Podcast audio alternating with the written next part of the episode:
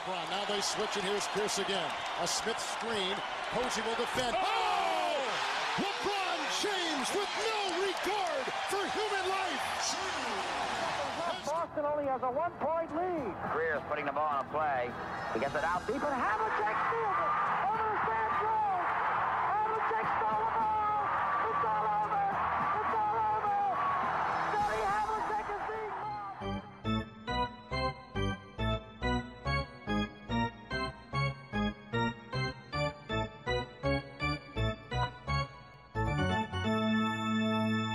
Quedas. Olá, tudo bem? Tudo ótimo. Ainda tenho emprego, o mesmo não se pode dizer de uma das figuras que nós vamos a falar aqui eh, neste episódio. Foi um. Não sei se foi surpresa para ti, mas esta época dos Bucks, logo, na, logo nas primeiras semanas, eh, percebeu-se que estava a nascer torto eh, com a saída de um dos assistentes do Adrian Griffin. E agora eh, soubemos, Adrian Griffin sai eh, e entretanto foi contratado o Doc Rivers. Achas que vai fazer diferença? Onde é que nós vamos, depois vamos falar destes, destes fatores todos, mas se calhar começando então por eh, surpreendeu-te?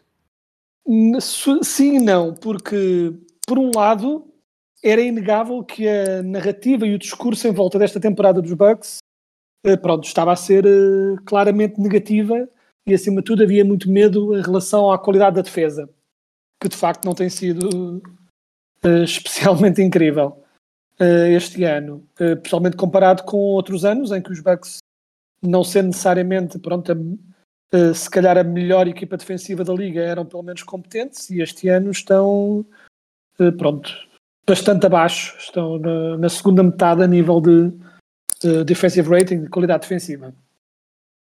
Uh, é surpreendente porque assim no abstrato se fosses falar com alguém que não tivesse a acompanhar a NBA de todo e dissessem olha o treinador dos Bucks foi despedido o que essa pessoa a primeira coisa que iria fazer era epá, o que é que aconteceu em que lugar é que eles estão, com que registro de vitórias e derrotas é que estão. E eles estão com 31-13. né? Tipo que é tudo menos. 31-13 seria o suficiente para estar primeiro execo na Conferência Oeste e estão em segundo na Conferência Este, apenas, atrás apenas dos Celtics, que têm estado um furo acima de toda a liga. Portanto, nesse aspecto parece estranho, não é? Tipo, é provavelmente uh, o treinador despedido com o registro mais positivo a nível de carreira num clube. Não é? tipo, ele chegou lá, 31 vitórias, 13 derrotas e foi despedido. E isto sem haver, tanto quanto se sabe, pronto, nenhum escândalo específico, não é? nenhuma razão extra-jogo para ser despedido. Simplesmente, apesar de estarem com o registro em 91-13, ao que parece havia mau ambiente e ao que parece os jogadores estavam crescentemente satisfeitos uh, com, o, com, o, desempenho dele, a começar pelo Yannis. Ou seja, nesse aí, aspecto é uma, assim, um bocadinho estranho. Podemos falar não, é, que não há dúvida nenhuma que esta decisão nunca seria feita sem o, o carimbo de aprovação do Yannis. Uh, sim, sem dúvida, já tem começado aqui a, a, chover uns rumores aqui e ali de que pronto, que o Yannis uh, já não, pronto, não andava a responder, que andava a recusar uh, direções do, Adrian Griffin e e que pronto, que essa relação estava a ficar cada vez mais diretamente contenciosa. Nestas coisas nunca se sabe muito bem naquilo em que acreditar, nunca se sabe muito bem de que, porque hoje em dia, infelizmente, uh, muitos destes rumores vêm não de trabalho jornalístico, de investigação de fontes, mas muitas vezes são leaks diretos de partes interessadas, seja certo. de um lado, seja do outro. Portanto, é sempre difícil saber exatamente o que, o que se passava, mas o que se torna, o que é claro é que a equipa como um todo não estava satisfeita. O Yannis, ultimamente, cada vez mais, pronto, era, estava a ser crítico vocalmente do que estava a passar na equipa, mas é estranho porque eu concordo que os Bucks precisam de melhorar na defesa para, pronto, para cimentarem a sua candidatura ao título, mas eu nem sei se eles uh, pronto, uh, estavam assim tão fora da corrida com o Adrian Griffin. Acho que é mesmo uma questão de eles estavam, acho que o front office estava a ver ali uma bomba prestes a explodir e decidiram mandar a bomba para o lixo antes de explodir na cara mesmo com algo mais aceso ou até uma Quando já não houvesse margem para grande, grande recuperação, não é? Também. É exato, que tipo, porque neste momento eles ainda estão com bom registro. Eu acho que eles preferiram eh, pronto, largar a, eh, despejar a bomba para o lixo, a potencial bomba, antes que houvesse aí uma grande sequência de rotas que metesse o registro deles em risco. Eh, e nesse sentido, não há melhor treinador para contratar para ter um bom registro na época regular do que o Doc Rivers. Portanto, Já lá vamos, já lá vamos ao Doc Rivers. ainda, tenho aqui algumas coisas para esmiuçar contigo. Ahm, estavas a falar da bomba e esta bomba, eu acho que o detonador ou o cronómetro começou logo com a, a saída do, do Terry Stotts durante, lá está, no arranque de temporada. E a pergunta que te faço é: nasceu torto?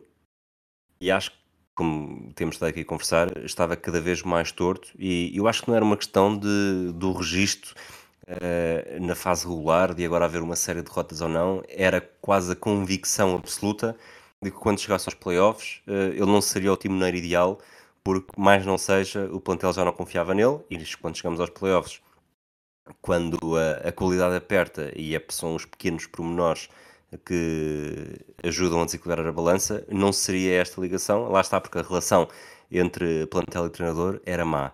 Mas achas que havia alguma margem depois da saída do Terry Stotts para não terminar desta forma? Ou houve aqui quase um- um- uma questão de, de wishful thinking, de manter-nos assim até sabe-se lá bem quando, co- correndo o risco de, de perder uma temporada apenas para não fazer esta que não fica bem, não é? Estar a despedir um treinador com, com 30, 13 e dos Bucks quando ainda não havia necessariamente algo palpável, a não ser eh, o descontentamento da equipa, que, diga-se, cada vez também mais, mais facilmente se consegue despedir um treinador e sobretudo quando as estrelas não estão, as estrelas já conseguem decidir eh, quando saem dos seus contratos, quando, quando saem das suas equipas, mesmo que tenham contratos, era mais isto que queria dizer, e agora também, eh, com toda a facilidade, uma crítica que se fez muito ao LeBron James e quase durante algum tempo o Giannis até era um bocadinho o- uma espécie de, de estar no espectro oposto, até porque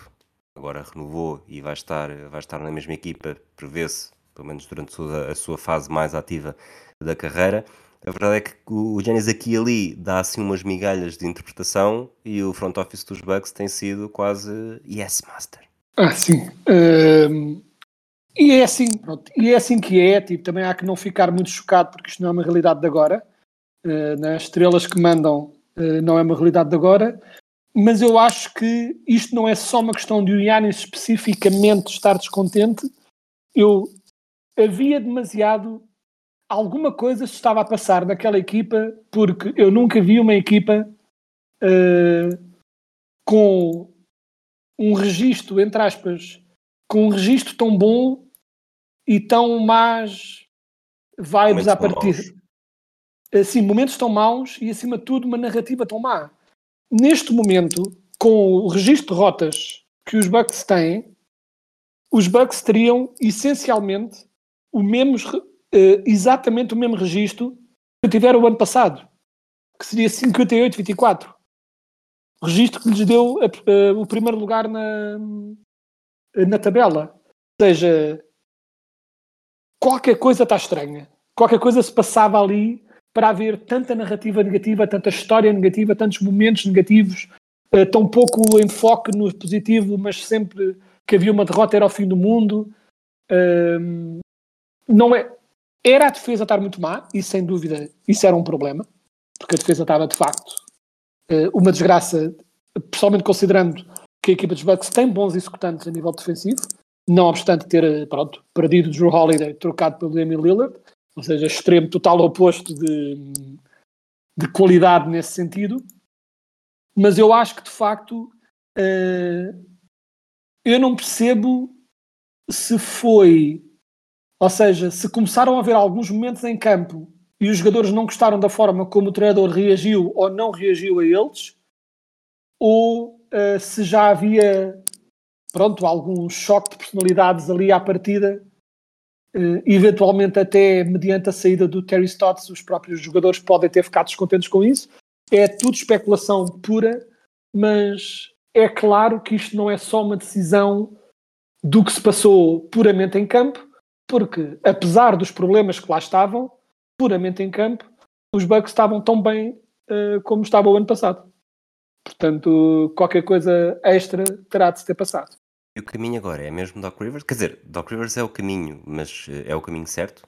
Ouvintes do nosso podcast sabem que tanto eu como, diga-se tu, e uh, muitos até no espectro dos podcasts que nós ouvimos, uh, o Maradona é o maior, Ricardo Brito Reis, era só para, para ele ouvir de repente o podcast, para ele sentir o, o sinal Batman, que é a altura dele ouvir, mas eu não sou fã do Doc Rivers, acho que é um treinador, acho que não compreendo como é que ele vai sendo consistentemente contratado para tantas equipas boas, quando a única coisa que ele tem registro de fazer é de acumular eh, um bom registro na época regular, e se a preocupação é ter um bom registro na época regular, uh, eles já estavam com um ótimo registro na época regular este ano, portanto não vejo em que é que o Doc Rivers ajude.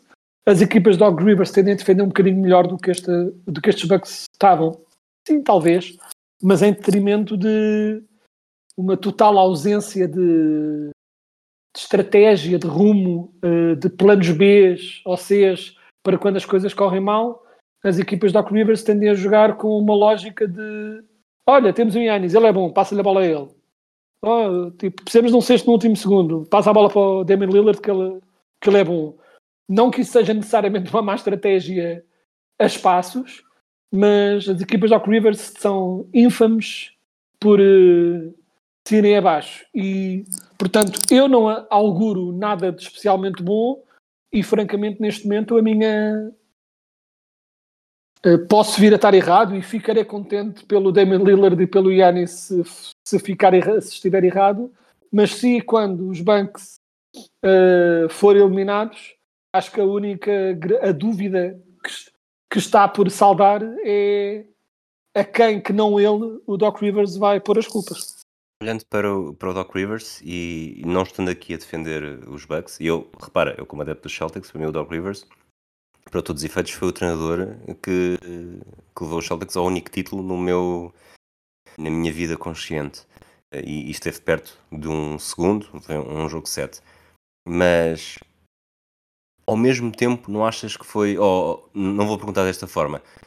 Qual era a escolha mais segura entre os treinadores que estavam disponíveis para pegar numa equipa com estrelas e, e uma super estrela em que as coisas não estavam bem? É um bocado como Ricardo Brito Reis, peço desculpa por isto, mas quando uma equipa despede um treinador a meio da temporada, em vez de estar a, a, apostar num jovem inexperiente, vai com alguém, não vou dizer necessariamente um Mourinho, mas alguém que sabes que, mesmo que não seja o nome para o futuro, é aquele que, se a tua equipa vale X, ele consegue garantir pelo menos X menos 1, ou mesmo X.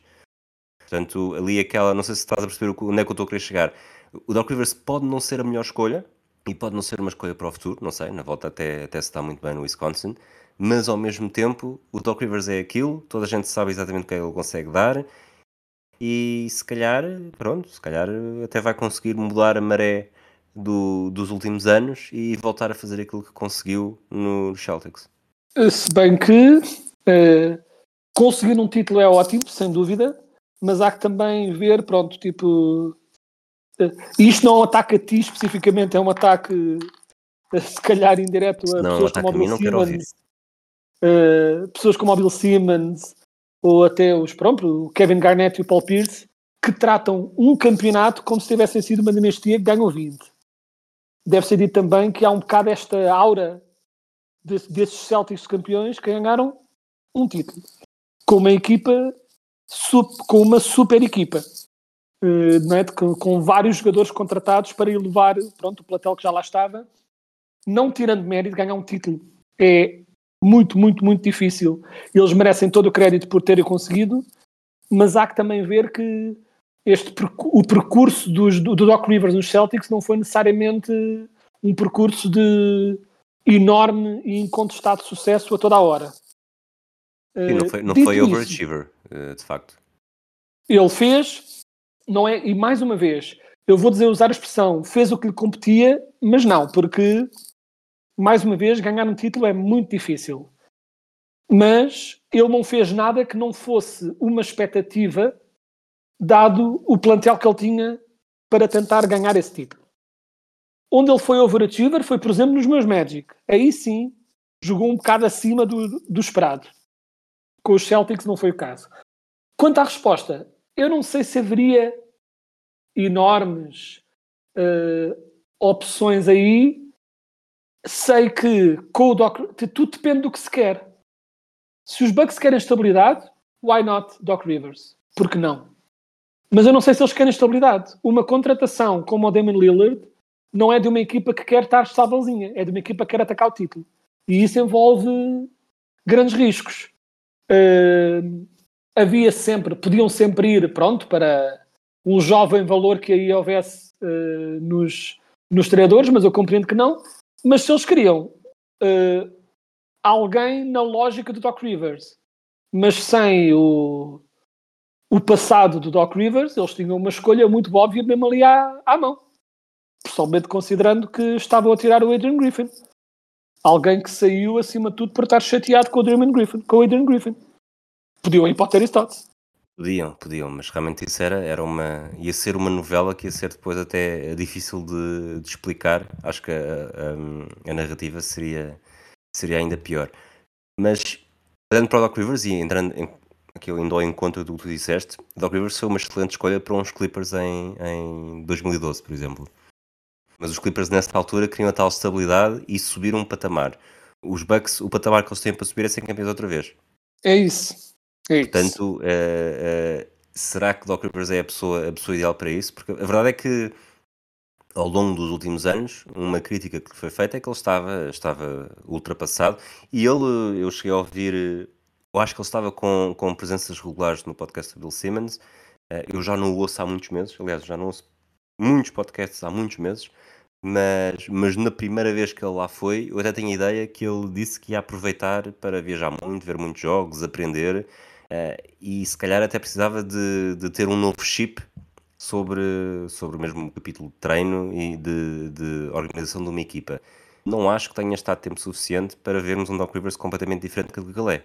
Até porque, uh, tendo em conta o que se passou nos Bucks, a forma de ataque dele tem de ser juntar os cacos, agradar ao Giannis e não vou dizer o Rivers está habituado a grandes estrelas, não é? Uh, seja, seja o Garnett, seja o Embiid, seja agora o Yannis, acho que não vai ser, o Yannis não vai ser diferente dos outros. Vai é ser um desafio em que ele não pode, não, não vai ser tudo uh, à volta dele, o que na verdade pode ajudar para aquilo que tu disseste de, de apontar culpas quando as coisas correrem mal, e agora, aceitando novamente o futebol, mas e se as coisas correrem bem, qual é que é o caminho? Qual é o caminho que tu vês das coisas correrem bem com uma aposta no Doc Rivers? Ou seja, qual é o, o melhor cenário? O melhor cenário é assim? é serem campeões, mas de que forma é claro. que chegam, eh, de que forma é que vão conseguir chegar a esse título? Eu acho que a receita para chegar ao título é fazer uma coisa muito old school e essa coisa resultar, que envolve concentração total em Anis e Lillard e fazer com que todo o resto do plantel aceite o seu papel completamente secundário e isso resulte, acima de tudo, na defesa. Ou seja, e criar um sistema para proteger o Lillard na defesa. É? Haver uma maneira de, de protegê-lo para... E depois no ataque. E bastante, pronto, e, e a lógica é todos os outros jogadores já é um bocadinho assim, mas mais ainda a equipa vai ser pick and roll com Lillard e Yanis e todos os outros saem da frente porque não só estão lá para apoiar-se quando for preciso. Eh, que não era tão diferente assim do que já está a ser feito, mas acho que uma equipa Doc Rivers vai ser ainda mais óbvia nesse aspecto, ainda menos criativa a nível das soluções, mas hum, eu acho que uma equipa de Doc Rivers quebra um, uh, equilibra tudo um bocadinho, porque neste momento os Bucks estão em 20 em defensive rating, se não me engano, e em segundo em offensive rating. Acho que com Doc Rivers a equipa pode ficar tipo na melhor das opções, tipo um 5 de offensive rating e 10, 11 de defesa ou 12. e a defesa já é pelo menos aceitável e já, e já são uns candidatos mais óbvios ou mais normais, por assim dizer, outra vez. O valor atualizado de defensive rating é só a 19 equipa. E é curioso, estavas a falar do, do estilo que o Doc Rivers devia implantar agora. Basicamente, é, é o, eu diria que é a pessoa que tem mais um mais famoso por aplicar esse estilo, que foi seu uh, adjunto nas épocas de, dos Celtics, que é o Tom Thibodeau. Portanto, é, é espremer até ao tutano as suas duas estrelas e esperar que haja uh, role players a fazerem o seu papel uh, depois disso. Sim, sim. Acho que vais ver uh, muito mais minutos jogados uh, pelas duas estrelas. Aliás, não só pelas duas estrelas. Eu acho que vais ter. Uh, em boa verdade, o plantel dos Bucks também não é assim tão profundo que seja assim tão estranho, mas acho que vais ter aquele core de quatro Lillard, Giannis, Chris Middleton e Brook Lopez a jogar muitos, muitos minutos Uh, e depois terá de ascender um quarto jogador para completar esta equipa, mas acho que o foco vai ser em que esse jogador seja puramente um jogador defensivo uh, e confiar que no ataque o Lillard e Yannis chega. Que, mais uma vez, é muito possível que, que chegue. É que é o teu, já que dizes que é muito possível, para estarmos aqui, em que é que, em que, é que esta alteração eh, fez mover as tuas placas de previsões para a Conferência Este e para o título? Hum, eu diria assim: da maneira que eles estavam a jogar, eu não punho os Bucks como favoritos, mas guardava na minha alma, chamamos-lhe assim, a possibilidade de, se os Bucks conseguirem atinar, então volto a considerá-los favoritos, não obstante os Celtics estarem tão bem como estão. Com Doc Rivers não consigo achá-los favoritos. Mas vamos pôr, ter, vamos pôr terei, de ser, terei de ser provado errado. Por números de tipo percentagem de sair da conferência este? Ser campeão. É o que eles querem. Uh, mas queres uma percentagem? Pode ser. 5%. 5? Pura, puramente por talento. Ok. E para, e para sair do, do Oeste? 10. Não mais do que isso. Então já agora, vou, desculpa, mas uh, não posso, não posso deixar isto passar. Não, não, por, não, não por estar a criticar, mas mesmo por curiosidade, que acredito não seja só minha. Se os Bucks só têm 10, como é que separas os restantes 90% pelas outras 14 equipas do Oeste? Acho que com os Bucks treinados pelo Doc Rivers, os Celtics tornam-se favoritíssimos. E acho que tens várias equipas uh, naquele, pronto, naquela, naquela parte alta da tabela que contra uns Bucks treinados por alguém que eu acho verdadeiramente competente, não os vi a ganhar, mas assim, um, com Doc Rivers ao Elm, vejo ao Leme, ao Elm, agora deu uma inglesa, ao Leme, uh, vejo Sixers, vejo Heat, vejo potencialmente uh, Knicks ou Cavaliers a fazerem uma desfeita aos Bucks uh, nos playoffs uh, por pura por puro déficit de ajustes e de qualidade como treinador.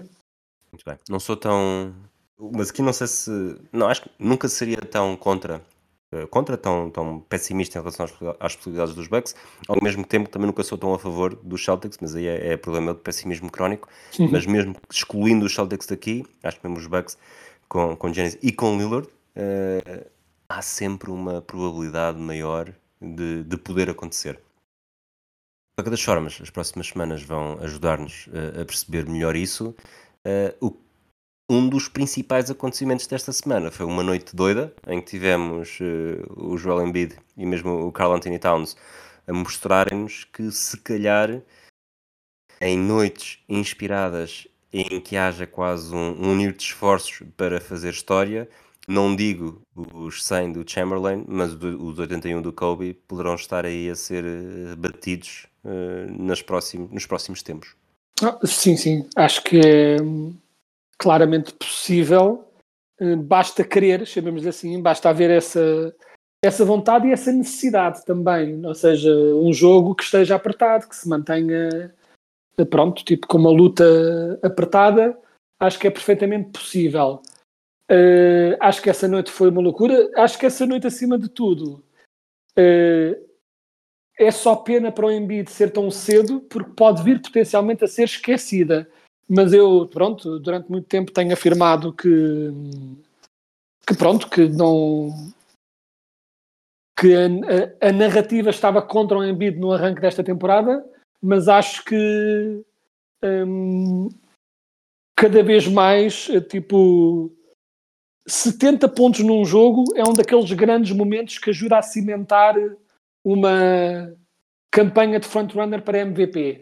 E nesse sentido, uh, isto estou a dizer isto porquê? Porque acho que o Embiid, uh, por mais que diga que não quer, gostaria bastante de ganhar outro, até para igualar os seus rivais diretos, né, com quem tem batalhado mais na liga, né, o Jokic e o Yannis, fazer exatamente o mesmo que eles fizeram, dois de seguida. E acho que para isso acontecer, ele tem de continuar a marcar pontos à maluca. Um, e isso vai lançar uma questão interessante, curiosa, que é o Embiid vai ter todo o interesse em continuar a fazer estes jogos loucos cheios de pontos, mas no sentido inverso, eles têm de proteger, tipo, a nível de minutos, têm de proteger um pouco, um pouco o Embiid, ou pelo menos tanto quanto possível, até porque o Embiid é propenso a lesões, já perdeu vários jogos esta temporada por lesões, e de tal modo que, neste momento, se ele jogasse a mesma, o mesmo rácio de jogos até ao final do, da temporada, ele não faria jogos suficientes para poder ser eleito uh, para, para MVP. Ou seja, ele neste momento está num pace para fazer menos do que 65 jogos, o que é, pronto, tipo, vai ser interessante ver como é que eles vão gerir essa, essa dinâmica entre o interesse em elevar pronto, o Embiid e a sua candidatura a MVP e querer descansá-lo para estar em condições nos playoffs. Eu sei que já te fiz esta pergunta no passado, mas insisto, insisto, quer dizer, volta, volta a fazê-la a ver se as respostas são diferentes. Se tivéssemos de apostar num, num jogador para o conseguir fazer, uh, íamos mais para um, para um base ou para um poste? Que tipo de características? Porque um base, tecnicamente, pode fazer mais triplos, mas é mais difícil, quer dizer, muito inspirado, uh, fazer tantos triplos. Um poste dominador uh, consegue ter outro tipo de soluções no, perto do sexto, consegue ter lançamentos mais fáceis, vamos chamar-lhe assim, apesar de ter de fazer mais uh, para chegar a uma pontuação tão grande. Sim, o instinto que, tal como tínhamos dito, é achar que, pronto, que um base, por virtude, principalmente um point guard, por virtude de ter a bola nas mãos, controla o seu próprio destino, não, é?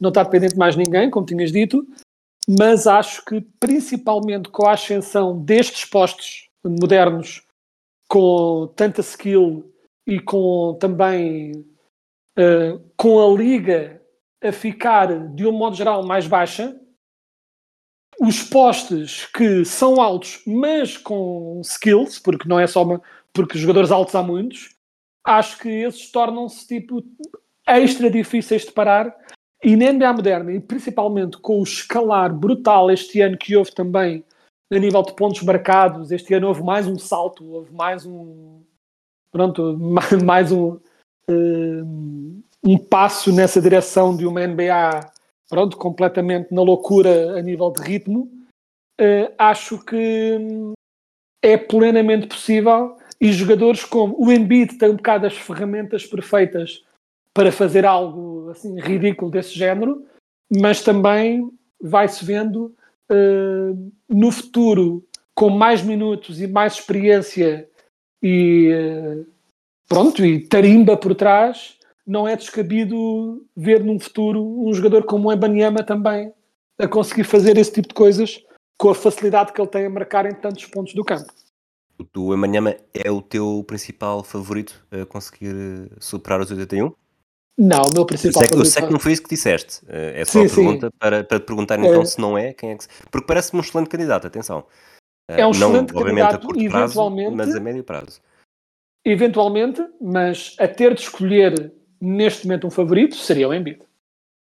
Por causa de tudo o que ele consegue fazer a nível das várias formas de marcar e das várias formas de dominar, entre aspas. Porque uma coisa é o que o Embiid é capaz de fazer num jogo e outra coisa é o que eu acho que o Embiid é capaz de fazer numa temporada, nos playoffs, não é? Tipo, isso são outras conversas que temos sobre o Embiid. Agora, a nível de capacidade pura de, num jogo, dominar, e pessoalmente quando ele tem aqueles duelos diretos não é, com jogadores que são ou que ele considera rivais, aí acho que o Embiid é o claro favorito. Mas no curto, médio prazo, acho que o Embanyama vai se tornar um forte candidato também a fazer algo do género.